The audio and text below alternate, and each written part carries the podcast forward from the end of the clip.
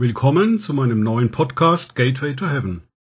Mein Name ist Markus Herbert und mein Thema heute ist, warum ich diesen Podcast begonnen habe und warum ich ihn ausgerechnet Gateway to Heaven, also übersetzt Tor zum Himmel genannt habe.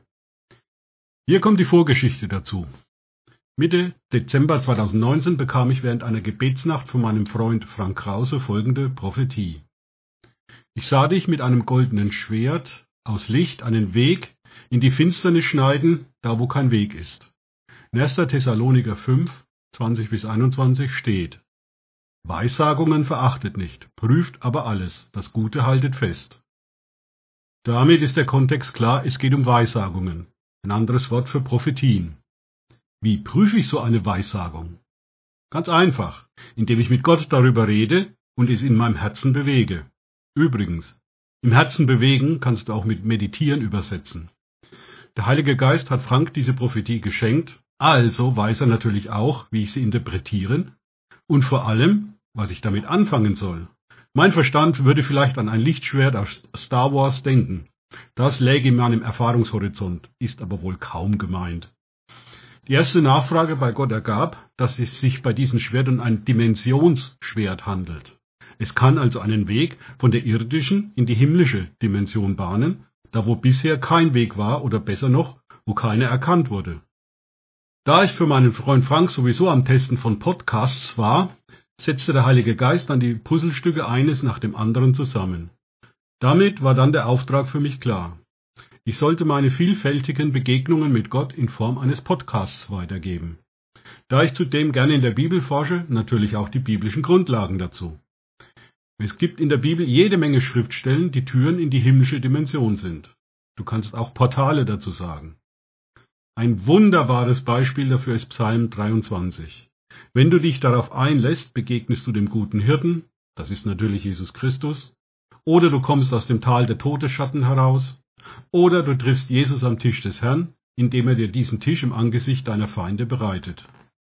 Weil es so aufbauend, ein anderes Wort für erquickend ist, lese ich jetzt den Psalm 23, inspiriert vom Heiligen Geist und aufgeschrieben von König David.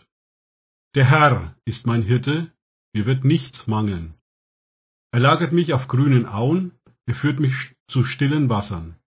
Er erquickt meine Seele. Er leitet mich in Pfaden der Gerechtigkeit um seines Namens willen.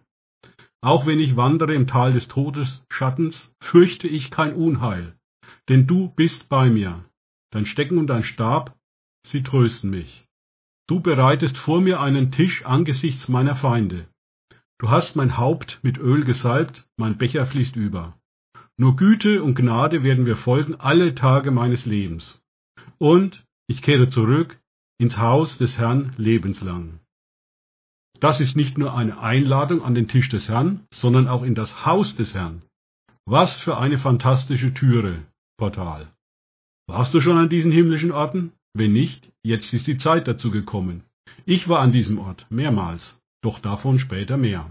Dies brauchte eine Vorbereitung und ein anderes Verständnis der Schrift, als ich es bisher durch meine Kirchenbrille hatte. Je nachdem, was Gott mir offenbart oder auf welche Bibelstellen mich der Heilige Geist hinweist, produziere ich die entsprechenden Podcasts dazu. Wer nicht weiß, was das Wort Podcast bedeutet, hier die Erklärung von Wikipedia. Ein Podcast ist eine Serie von meist abonnierbaren Mediendateien (Audio oder Video) über das Internet. Das Kofferwort setzt sich zusammen aus der englischen Rundfunkbezeichnung Broadcast und der Bezeichnung für den zur Entstehungszeit marktbeherrschenden tragbaren MP3-Player iPod, mit dessen Erfolg Podcasts direkt verbunden wurden. Ende des Zitats von Wikipedia. Ich beginne mit Gebetsstrategien, Altären und Gott, dem gerechten Richter den habe ich in den himmlischen Gerichtssälen getroffen. Wenn du dich ebenfalls wie ich auf eine fantastische Reise der Begegnungen mit Gott begeben willst, dann bist du hier richtig. Danke fürs Zuhören. Denkt bitte immer daran. Kenne ich es oder kann ich es? Im Sinn von erlebe ich es. Erst sich auf Gott und Begegnungen mit ihm einlassen, bringt Leben. Gott segne euch und wir hören uns wieder.